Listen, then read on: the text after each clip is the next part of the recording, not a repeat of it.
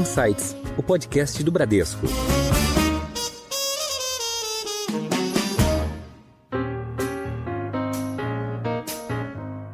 Olá, bem-vindos a mais um episódio do Insights, o seu podcast semanal com ideias que provocam um novo jeito de pensar. Eu sou a Priscila Forbes e hoje nós vamos conversar com a Roche. Saúde, pesquisa, parcerias e pessoas. Tudo isso representa o dia a dia de uma das maiores farmacêuticas globais, a Roche. A empresa suíça está no Brasil há 91 anos e dedicando ao país cada vez mais investimentos e estudos para o diagnóstico e o tratamento de diversas doenças. Quais as fronteiras que a medicina ainda precisa superar? Para falar mais sobre esses assuntos, o nosso convidado de hoje é o presidente da Roche Pharma no Brasil, Patrick Eckert.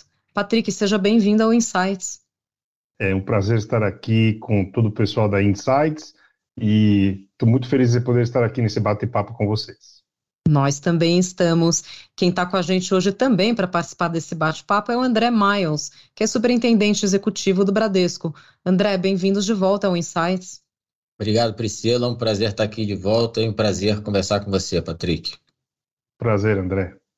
Patrick, a gente sempre uh, faz uma breve apresentação da, da, empresa aqui no início, mas nada como ouvir diretamente do presidente uh, um pouco sobre o histórico da Roche, é, as principais é, verticais aqui da, da, empresa, a presença no Brasil e grandes números, que você possa é, compartilhar aqui com os ouvintes, dando uma, uma visão geral sobre a Roche. Com o maior prazer, Priscila, André. É, como você bem mencionou, a Roche está 91 anos já aqui no Brasil. A presença no mundo faz 125 anos que a gente existe, uma empresa suíça, é, sua sede é na Basileia. A verdade, a Roche é também fruto é, de diferentes grupos que foram se juntando. É, um deles grandes que a gente adquiriu alguns anos atrás, a Genetec, o braço nos Estados Unidos. É, temos parcerias no Japão, é, agora na China. E uma das grandes é, virtudes da empresa é focar na inovação.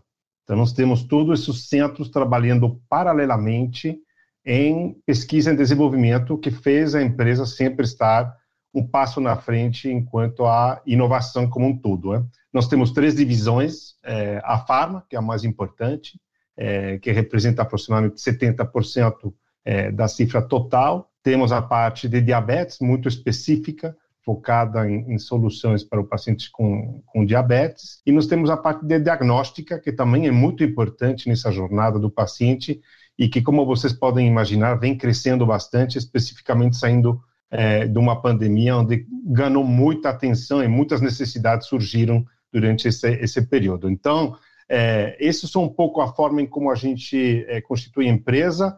É, nós sempre gostamos de dizer que somos o grande diferencial da Roche é ter realmente o foco no paciente na jornada inteira, ou seja, desde o diagnóstico, passando pelos tratamentos e durante o tratamento também com essa parte de genômica, que é a possibilidade de acompanhar realmente os tratamentos e garantir que eles ainda estejam é, dando certo. Então, isso traz também esse, uma parte muito importante do futuro do tratamento, né, especificamente em câncer, por exemplo, porque é, hoje em dia é importante saber do que você está investindo realmente está trazendo um retorno e que é, tanto os pagadores como os próprios pacientes tenham certeza que eles estão sendo tratados da melhor forma. E hoje em dia a gente, a gente tem essa oportunidade de garantir isso, e isso também é uma grande é, virtude da empresa como um todo, ela incorporou isso.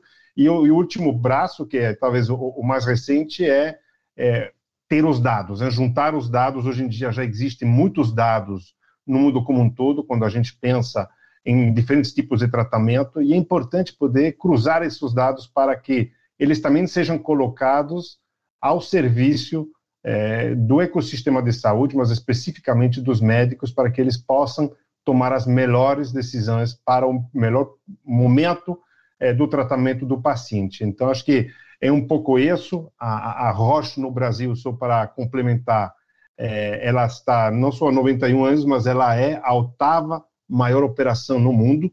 Então, esse é um, um destaque importante. É, por isso que a gente também reporta diretamente para a Casa Matriz.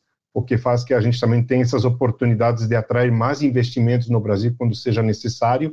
E, obviamente, temos ainda um, um grande caminho a ser percorrido para que todos os brasileiros possam contar com inovações como aquelas da Roche. Muito legal. E, Patrick, você falou que vocês investem na parte de pesquisa e desenvolvimento. Eu queria saber como é que vocês fazem para escolher qual, qual setor assim que vocês vão investir. Vocês fazem parceria com universidades e centros de pesquisa? Tem, tem parceria sim, André. É, a verdade é que, um pouco que eu contei antes, essa fusão de quatro empresas né, que mantiveram basicamente o foco em pesquisa e desenvolvimento de forma individual, é, o que normalmente não acontece. Normalmente você junta ah, esses quatro é, polos de, de, de, de, pesquisa e desenvolvimento e você cria um polo único. Aqui a gente tem quatro polos que trabalham em, em diferentes frentes, é, que eles têm parceria sim também, obviamente, com universidades e tudo, mas eles também têm um histórico muito grande. É, por exemplo, em câncer, é, nós temos aí uma frente muito forte, tanto no braço da Genetec como da Roche, é, que a gente continua desenvolvendo e em áreas onde ainda não temos é, respostas que a gente pode, possa é, pensar que são as ideais, ou seja, ainda não tem cura. Né? Em câncer é um pouco mais fácil. Quando a gente fala é, em, em doenças raras, a gente está entrando em vários âmbitos onde também ainda não tem um tratamento ótimo é, nas diferentes fases onde a gente investe em pesquisa. Por exemplo, oftalmologia. Hoje em dia ainda é, são tratamentos muito paliativos, aqueles que existem, e esse é um dos critérios que, por exemplo, a empresa decidiu lá, uns 10 anos atrás, né, entrando na, na, fase da oftalmologia e hoje em dia trazendo é, tratamentos que são inovadores que idealmente tem que mudar realmente a jornada do paciente. Então, muito foco, André, em, no paciente, onde realmente o paciente ainda não tem é, um resultado ideal, ou ainda não tem a cura, ou simplesmente a jornada do paciente ainda é muito sofrida.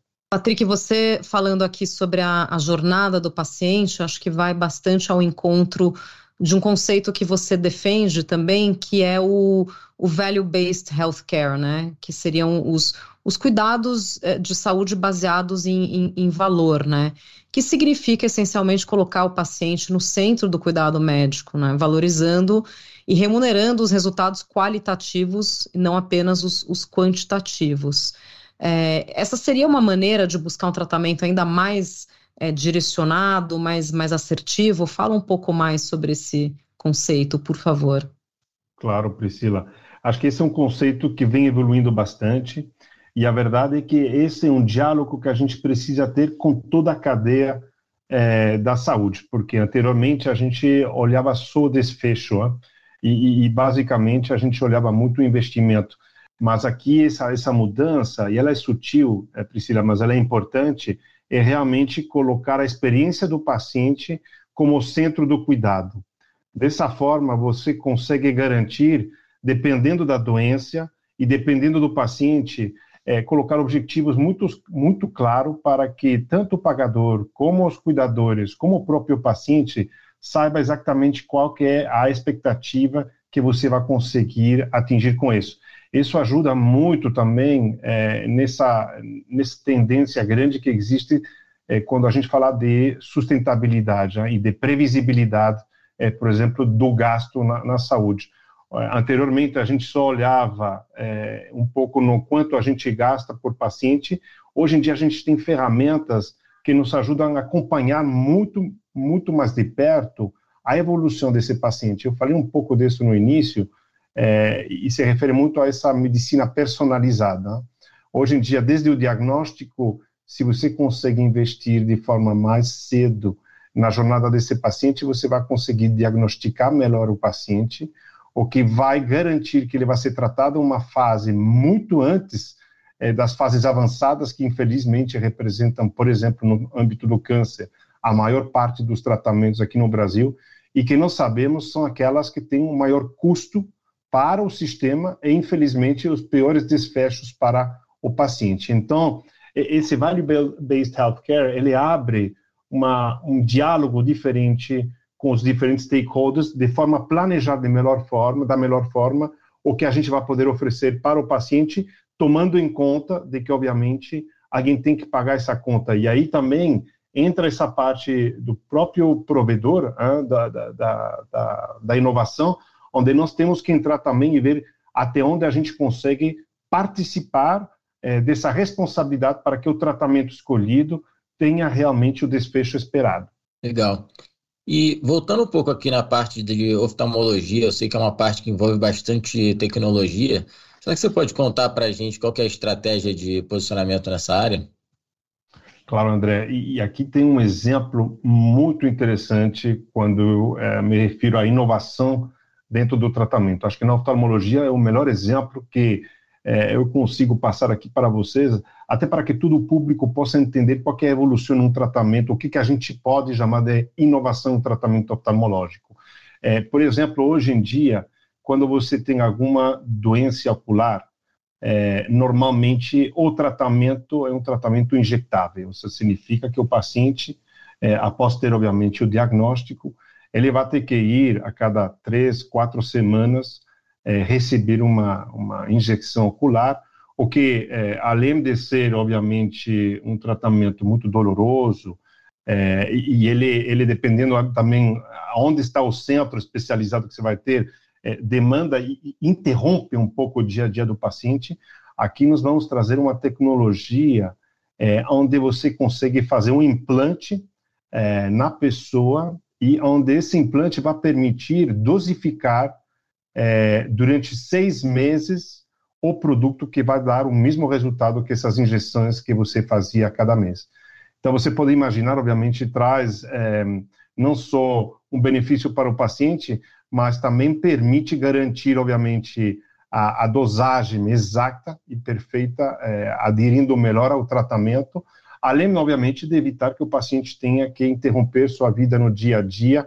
E no final, o que a gente procura é não só um melhor resultado, mas também um resultado mais custo-efetivo e trazendo o paciente de volta um pouco no seu dia a dia, sem sentir realmente é, que ele precisa constantemente é, fazer o deslocamento para um centro especializado. Né? Então, isso, isso para mim é um, um dos melhores exemplos é, de uma inovação e especificamente na área de oftalmologia, a gente está muito feliz em que em breve a gente vai poder trazer essa tecnologia aqui também para o Brasil. Em alta. Legal. E, e, Patrick, além dessa, dessa área da oftalmologia, onde, onde a Rocha realmente é muito, muito forte, vocês também estão muito presentes ali na, na parte de tratamento para diabetes e também essa parte do tratamento para câncer, né? É, inclusive com estudo de, de, genoma, né? Então, o quanto nós evoluímos é, no tratamento dessas, dessas doenças que afligem, né, tanta gente, uma, uma boa parcela aí da, da população mundial. Verdade, Priscila. E especificamente no exemplo, primeiro exemplo que você citou aqui na diabetes, a gente tem números é, que são bastante assustadores. A gente sabe que até 2040 vai ter mais de 642 milhões é, de pessoas com diabetes no mundo, que é um número crescente. Hein? É, esse mercado, é, infelizmente, ele continua crescendo e ele vai continuar crescendo mais ou menos em torno de 7% até 2025. É, o que, que a gente está apostando muito na, nessa parte é realmente usar mais a inovação e as tecnologias para que os tratamentos, especificamente de diabetes, deem resultados melhores. Hoje em dia, infelizmente, ainda temos resultados bastante misturados. Isso tem muito a ver, Priscila, com aderência aos tratamentos dos pacientes. Então, a grande revolução, eu diria, hoje em dia, é, antes de uma cura que infelizmente ainda não está disponível, é garantir que todos os pacientes possam, através de novas tecnologias, é, ter uma melhor aderência ao seu tratamento e que o próprio cuidador, né, seja o médico e todo mundo que está em torno desse paciente com diabetes, tenha acesso a dados mais imediatos para poder, obviamente, é, adaptar qualquer tratamento para o paciente, que esse paciente não tenha uma evolução é, para âmbitos mais graves dentro da doença. E, por outro lado, você mencionou oncologia, é, é, é claríssimo que, é, e aí tem, tem um estudo que é, foi publicado em 2020, é, do Economist Intelligence Unit, que mostra que, por exemplo, no, no Brasil, a gente vai ter um crescimento de até 42% de novos casos de câncer é, o que, obviamente, coloca uma pressão tremenda é, para o sistema de saúde. A gente sabe que esses já são dos tratamentos de maior custo, e aqui o que a gente está apostando muito, Priscila, é novamente trazer a tecnologia para poder fazer diagnósticos mais precoces, o, o que com certeza garante um desfecho melhor e um custo de tratamento menor.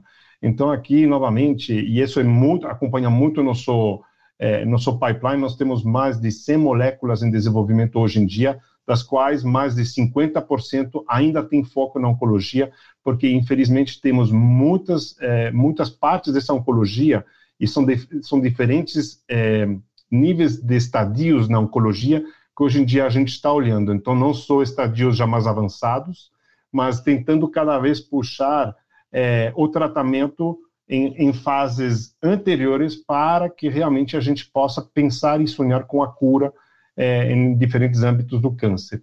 Mas falando um pouco aqui agora de Covid, que é um tema atual, é, existe alguma pesquisa em andamento sobre o combate a essa doença?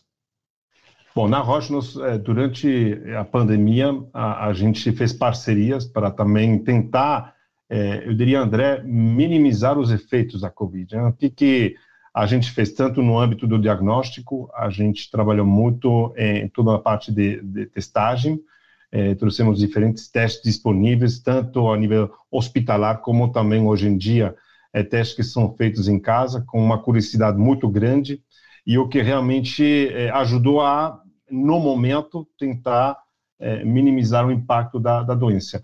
Além disso, a gente fez parcerias para poder tratar os pacientes já com Covid, né, é, isso para tirar realmente os pacientes, muitas vezes, das fases mais avançadas. Então, nós é, iniciamos é, é estudos clínicos em produtos que nós tínhamos já é, uma sensibilidade grande que poderiam ajudar, por exemplo, a pacientes que passavam por problemas respiratórios e tirar eles da UTI e salvar vidas nesse sentido, uma vez que eles já estavam infectados. A mesma coisa a gente fez com parcerias com tratamentos que olhavam é, em como é, evitar a progressão do Covid. É, e agora a próxima fase disso, é, André, é tentar procurar, a verdade, uma solução para que ninguém pegue Covid. Né? Hoje em dia, infelizmente, não estamos nessa fase, mas tem estudos em andamento por diversas empresas que estão realmente focadas nisso, para nos preparar para uma eventual é, nova, é, nova epidemia, mas a gente está esperando realmente que isso não aconteça. Mas acho que a gente teve um grande aprendizado durante esta pandemia é a gente se preparar e pensar dois passos na frente para estar melhor preparados para o combate a, ao Covid nesse caso. Né?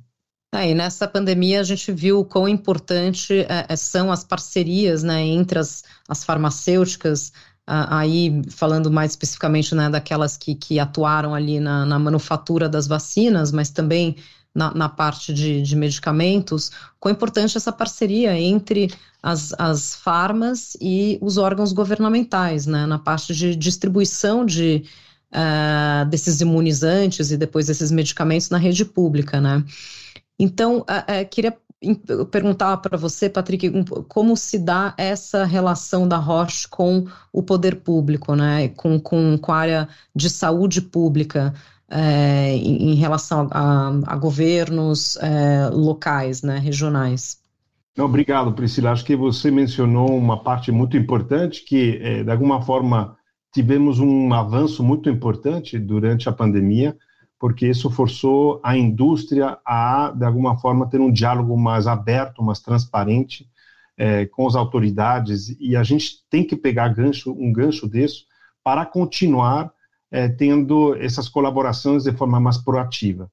É, um exemplo disso é, é quando a gente é, quer realmente aspirar a ter uma colaboração transparente, as, as ambas das partes, ou a, a tripartida precisa sentar numa mesa e não ter a impressão de que alguém está escondendo alguma coisa. E acho que a gente atingiu é, uma base é, muito boa durante é, esses tempos de pandemia, onde precisávamos encontrar soluções muito rápidas, e acho que agora temos um gancho para continuar fazendo isso e é, cada vez mais falar de o que, que é, o sistema público pode é, incorporar enquanto a novas tecnologias e como a indústria vai ajudar para que isso chegue a um custo é, e que isso seja implementado de uma forma a ter o controle necessário para que é, seja sustentável ao longo do tempo. Né? Isso vai demandar um diálogo também para ir, é, eu diria que de tempo em tempo, revisando o que foi incorporado alguns anos atrás, para ver se ainda faz sentido, e isso dar, é, obviamente, é, um espaço adicional quando a gente pensa em, em dinheiros para incorporar inovações que vão chegando conforme a gente vai avançando. Né? A pesquisa realmente vem é, avançando muito mais rápido do que essas revisões, por exemplo, do que já foi incorporado há 10, 15 anos atrás e que por, possivelmente hoje em dia já não tem os desfechos ideais e que acaba sendo um custo maior do que você incorporar uma nova tecnologia que muitas vezes tem um desfecho mais rápido, que você tem uma forma de acompanhar de uma menor maneira e garantir realmente o resultado para o paciente. Então, é, acho que isso é o que tem que acontecer. Nossa ambição aqui na Rocha, especificamente, é, e temos esse sonho de não deixar nenhum paciente para trás. Então, um pouco por trás disso, a gente está muito motivado em continuar esse diálogo com as autoridades, com o governo, e só esse ano nós tivemos quatro incorporações é, dentro do sistema de, de saúde público, o que realmente me deixa pensar em que a gente está no caminho certo para isso acontecer. Em Foco. Olhando para esse lado de desafio, o que, que você acha que é o, hoje o maior desafio para popularizar a saúde e o fornecimento de medicamento para o Brasil e para o mundo? Bom, a verdade é que acho que o maior desafio continua sendo o diálogo aberto e transparente. É, para ser bem honesto, acho que esse é o ponto de partida para qualquer avanço maior, onde a gente vai poder ir colocando os diferentes interesses que existem é, na mesa e a gente chegar a um meio termo que seja bom para todo mundo, mas mantendo o foco no paciente é, ante tudo. Então, acho que isso, André, vai fazer a diferença em a gente conseguir avançar ou não em negociações, em discussões, onde cada vez mais todas, todas as partes precisam sentir que elas vão ganhar alguma coisa. Tem que ser o que nós chamamos o triple win, né? Tem que ser bom para o pagador, o governo, tem que ser bom para o paciente e tem que ser bom para a empresa. É, se não tem esses três elementos, dificilmente um acordo ou, ou qualquer discussão vai ser frutífera e vai trazer realmente os resultados esperados. Bom, falando agora de pessoas, é, a Roche tem uma cultura de integrar seus funcionários em torno né, dos processos e projetos da, da empresa. Queria que você contasse um pouco para os ouvintes do Insights uh, como é essa cultura, como é que ela funciona e, e, como vocês fazem para engajar todo mundo. E aí, aproveitando, eu queria que você contasse um pouquinho sobre a sua carreira também, até você chegar aí a, ao cargo de presidente da Roche Brasil. Legal, Priscila, obrigado. É, sou apaixonado por esse tema. A gente está agora um pouco mais de quatro anos em uma transformação bastante, eu diria, disruptiva é, dentro da Roche, é, e isso é, combina bastante um pouco com é, o que qualquer pessoa dentro de sua carreira poderia imaginar é, realmente ir aprendendo de formas diferentes como liderar uma equipe. E, e muito dessa liderança ela, ela foi se tornando uma liderança mais indireta, mais inspiradora é, versus hierárquica. Né? E, e, nosso nosso modelo ele mudou fazendo justamente essa proposta. A gente rapidamente, Priscila, no mundo como um todo, a Roche se deu conta é, que nós estávamos com esse modelo mais tradicional, mais hierárquico, limitando, é, eu diria que a, a capacidade e é, limitando um pouco a, as pessoas a pensarem fora da caixa enquanto as soluções inovadoras. Né? Então, esse modelo nosso, hoje, ele fala muito de empoderamento, obviamente dando, a, a, eu diria que o direcionamento necessário né? e, e, dentro de que, de que campo você pode jogar, porque, obviamente, temos é, regras estritas dentro da, da área da saúde do que, que você pode e deve fazer, é, mas mesmo, mesmo assim, a gente, nesse novo modelo, onde a gente tem times mais autônomos que conseguem é, trabalhar em um projeto avançar sem ter que é, a, cada, a cada passo pedir permissão para seguir em frente, hoje em dia a gente tem claro ganho de eficiência, é, por um lado, então as coisas acontecem muito mais rápido, tem uma motivação adicional, porque as pessoas sentem que elas podem aportar livremente suas opiniões, é, a gente vê também cada vez mais diversidade trazida dentro dos projetos, porque diferentes pessoas de diferentes grupos de trabalho se juntam, é, conforme elas têm uma vontade de colaborar, de contribuir, e isso dá resultados totalmente diferentes daqueles que talvez anteriormente, de forma mais isolada, a gente obtinha por áreas terapêuticas ou por áreas de trabalho. E isso tem é, demandado para qualquer gestor se reinventar também, porque isso significa que algumas vezes você não tem as respostas para tudo, porque as coisas são diferentes, você não tem o controle de tudo, porque você tem que confiar nas pessoas, mas você vai acompanhar é, de perto a evolução de um time, de uma ideia e de um projeto que faz você também repensar em como e quando você pode aportar alguma coisa dentro de, desse ambiente. Então, é, isso atrelado um pouco à sua segunda pergunta, Priscila, eu acho que nos últimos quatro anos, como líder, eu nunca evolui tanto em tentar aprender dos outros o que anteriormente é, era, era talvez uma coisa que parecia quase impossível, porque de alguma forma a gente sempre foi educado a que quem tem é, mais horas de, de, de voo provavelmente sabe mais. E hoje em dia a gente se deu conta que isso não é verdade é, a riqueza de justamente juntar diferentes opiniões com diferentes experiências que vai enriquecer não só o resultado de um projeto, mas enriquece cada um de nós dentro da nossa experiência. Hoje em dia, é, acontece que eu participo, por exemplo, de um projeto onde tem é, desde um estagiário, passando por uma pessoa que esteja, por exemplo, nossa planta de produção, junto com é, alguém super experiente de marketing, e o resultado disso é incrível. Eu vou ter, vou ter aprendido muito mais que se eu vou, de forma é, individual, participar em quatro reuniões diferentes. E, e, isso tem trazido realmente, acho que, uma vivência diferente. Além de que a gente está tentando fazer tudo isso, Priscila, conectando as diferentes afiliadas do mundo.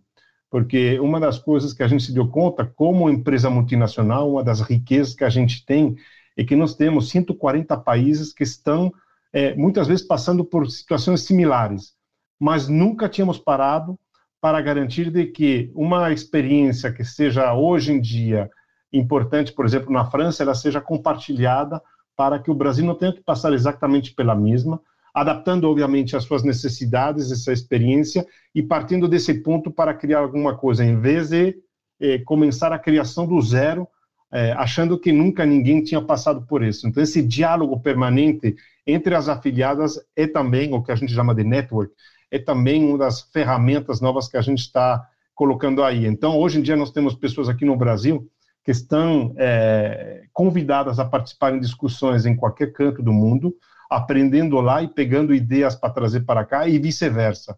Então, isso também dá uma sensação para todos nós que a gente, hoje em dia, além de trabalhar para o Brasil, a gente está trabalhando para o ecossistema da saúde como um todo, aprendendo cada dia e trazendo ideias fantásticas de fora e importando e, eh, e exportando ideias no dia a dia. Essas conversas entre profissionais de áreas diferentes e, e, de países diferentes, ela, ela, ocorre no dia a dia ou são eventos específicos?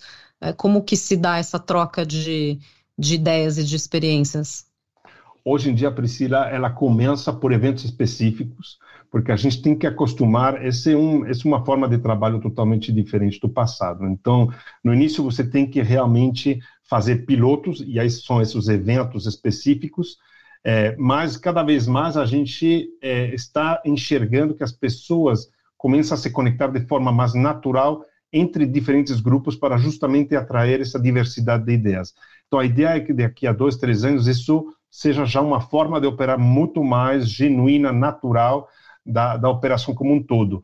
É, a gente está postando, por exemplo, o que nós chamamos é, de projetos. Então, isso é postado, por exemplo, em um site é, do, do, próprio, do, próprio RH, e você pode aplicar para poder contribuir aí. é, quando, quando você não consegue as pessoas para contribuir, você pode ir procurar, dependendo do seu perfil nesse site, pessoas que poderiam eventualmente ter uma expertise que possa aportar para esse projeto. Mas, novamente, idealmente, isso, ao transcurso do tempo, vai virar uma coisa muito mais natural e vai acontecer no dia a dia, sim. Bacana. Muito legal. E dando, você falou bastante de experiência, de dividir diferentes opiniões, dando um deep dive na questão do que, que a empresa valoriza, qual que seriam os perfis que a empresa busca? André, a gente procura realmente muito de pessoas que é, tenham, por um lado, é, um pouco de ousadia, é, além, obviamente, das características profissionais é, usuais, mas vou tentar realmente apontar aquelas que talvez sejam as, as, as mais recentes que a gente, cada vez, hoje em dia, quando a gente pro, procura um profissional, a gente procura um profissional que, além da experiência na sua área, ele esteja cada vez mais à vontade para usar e pensar um pouco fora da caixa, que ele procure é, o resultado mais de equipe é, versus o resultado individual, que a gente sabe que o resultado individual vai vir do resultado de uma equipe, e esse é um desfecho quase que natural que acontece. Né? Os grupos de trabalho reconhecem eles mesmos quem vai liderando uma conversa ao outro. É, e eu diria que também esse senso é, de responsabilidade, porque, como eu falei antes, você precisa ainda seguir regras, né, é, que são aquelas que são, é, de alguma forma, colocadas dentro do jogo para poder garantir a sustentabilidade de nosso negócio. Então, eu diria que são essas três, é, misturando um pouco esses três elementos, que além do conhecimento profissional da área onde você está especializado, a gente procura que essas pessoas venham com essa mente aberta, procurando soluções por fora, e isso também, André, nos puxa a procurar profissionais, muitas vezes de áreas que não sejam só da saúde, porque a gente quer procurar soluções que talvez tenham funcionado em outros âmbitos e que a gente possa aprender e trazer para a saúde, para justamente sair um pouco desse modelo mais tradicional é, que a indústria como um todo tem e que tem funcionado muito bem, mas que a gente sabe que talvez nos ajude a quebrar algumas barreiras que existem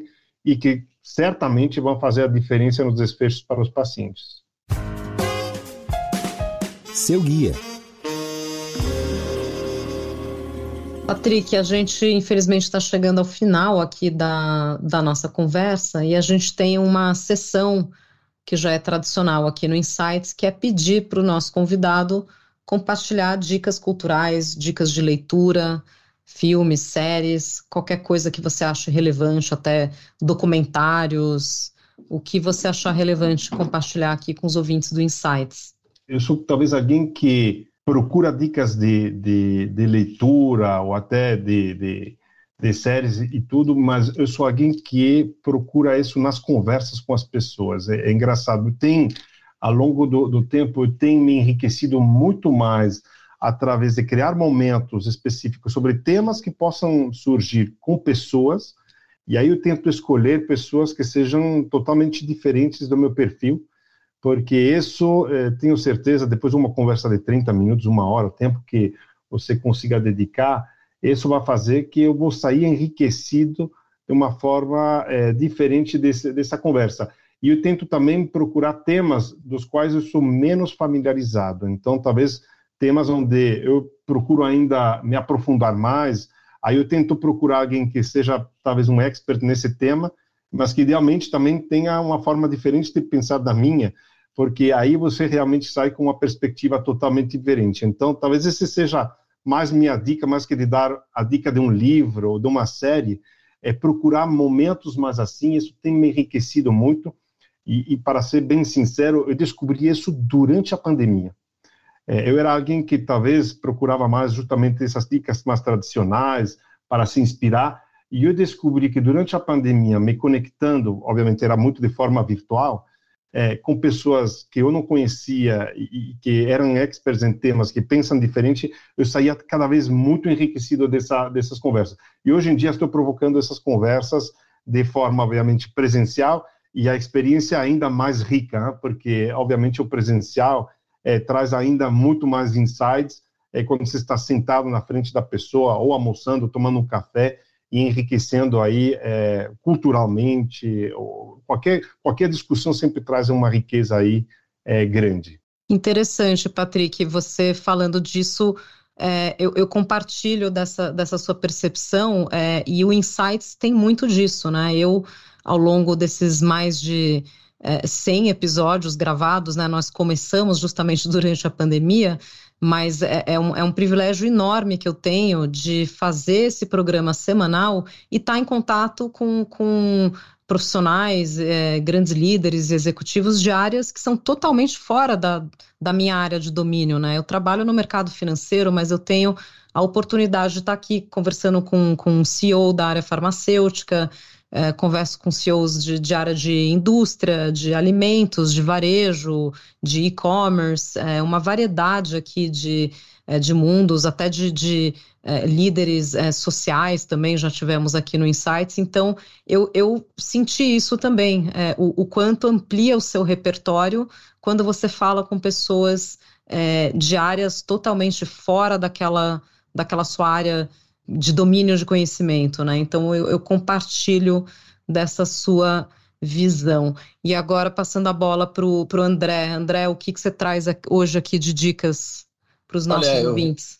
Obrigado, Priscila. Eu acho que eu vou concordar um pouco com o que o Patrick falou aqui na, no Bradesco, principalmente na área de multinacionais que a gente está inserido, a gente também fala com CEOs e, e empresários do mundo inteiro e é muito interessante ter essa visão do que, que eles estão pensando, do que eles estão olhando. A gente tem é, interagido com pessoas da Europa, Estados Unidos, Ásia, então é, é realmente muito enriquecedor ter essa visão de todos. Então eu vou concordar com o Patrick que fomentar esse tipo de conversa é, pode ser uma boa aí para todo mundo. Muito bom. Nós conversamos hoje com Patrick Eckert, que é presidente da Roche no Brasil. Patrick, obrigada pela sua participação no Insights. Muito obrigado, Priscila, pelo convite. É, obrigado, André, e foi um prazer estar aqui com você na Insights e espero poder conversar novamente com vocês em breve. Nós também esperamos. Queria agradecer também o André Miles, superintendente executivo do Bradesco. André, obrigada pela sua participação aqui. Obrigado você, Priscila, pelo convite. E, Patrick, foi um prazer conversar com você. Vou estar te esperando aqui no, no Bradesco para a gente fazer outra conversa. Combinado. É isso aí. Você que nos acompanha já sabe que toda semana tem um episódio novo do Insights. Acompanhe na sua plataforma de streaming preferida. Tchau, até a próxima.